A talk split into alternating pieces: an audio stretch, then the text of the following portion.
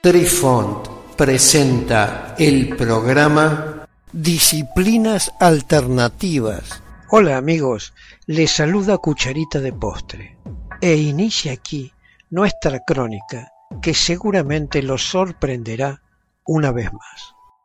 Apreciamos sentir tu presencia.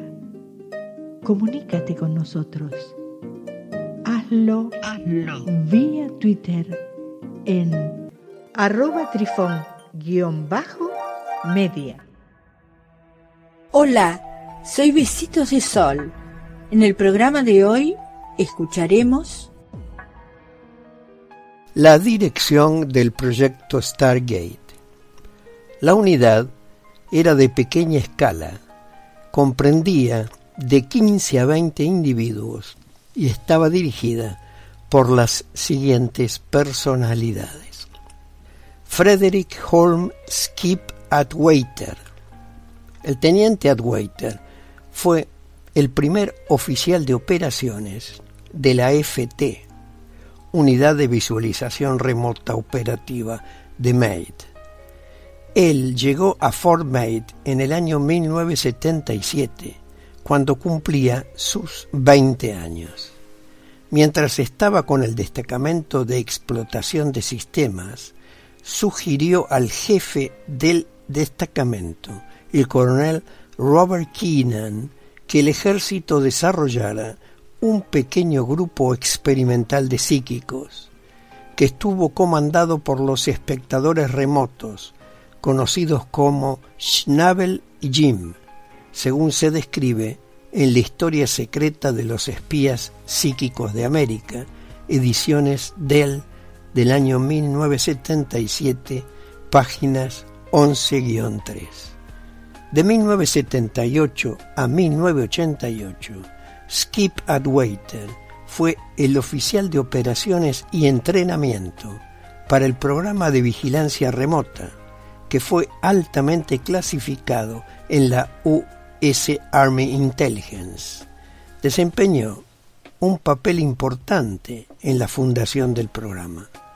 Trabajaba estrechamente con el personal del programa de investigación de visión remota del SRI International entrenó al personal de inteligencia profesional para la visión remota y luego utilizó estos espías psíquicos altamente clasificados para llevar a cabo miles de misiones de recopilación de inteligencia de visión remota para una variedad de agencias de inteligencia de Estados Unidos.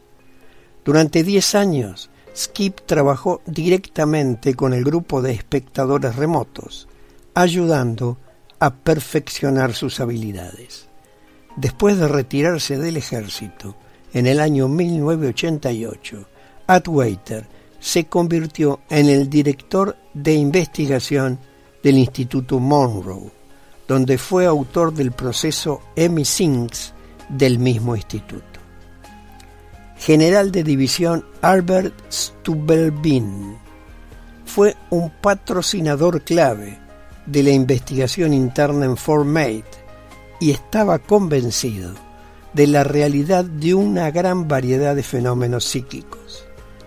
Exigió que todos los comandantes de su batallón aprendieran a doblar cucharas a lo Geller, y él mismo intentó varias hazañas psíquicas incluso intentando atravesar las paredes.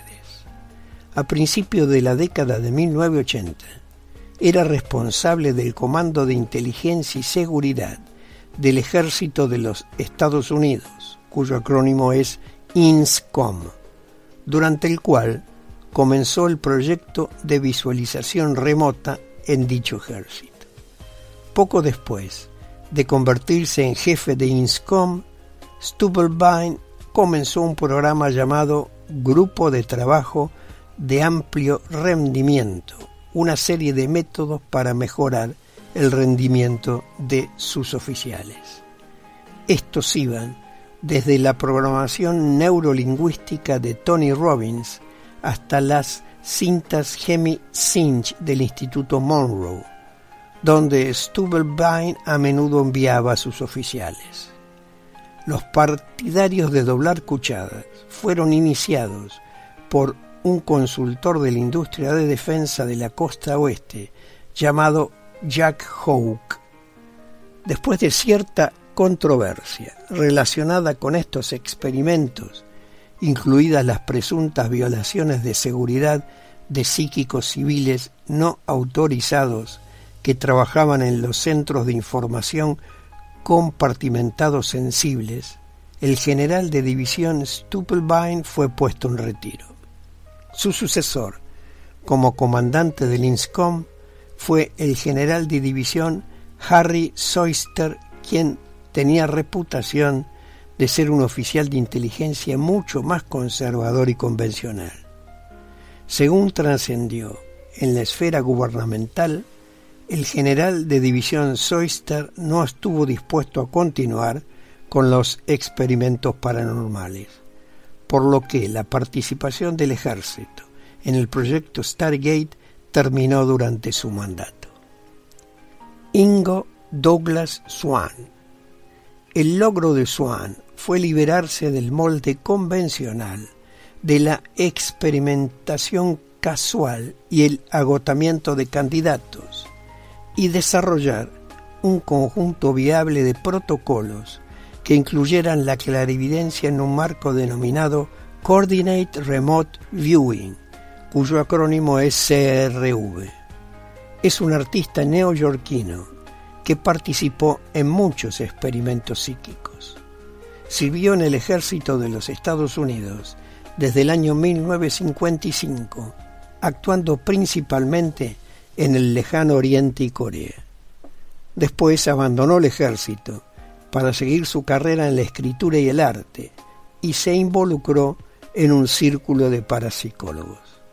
Ha sido amigo por mucho tiempo de Robert Monroe, presidente del Instituto Monroe, y comenzó a trabajar con Cliff Baxter en septiembre del año 1971.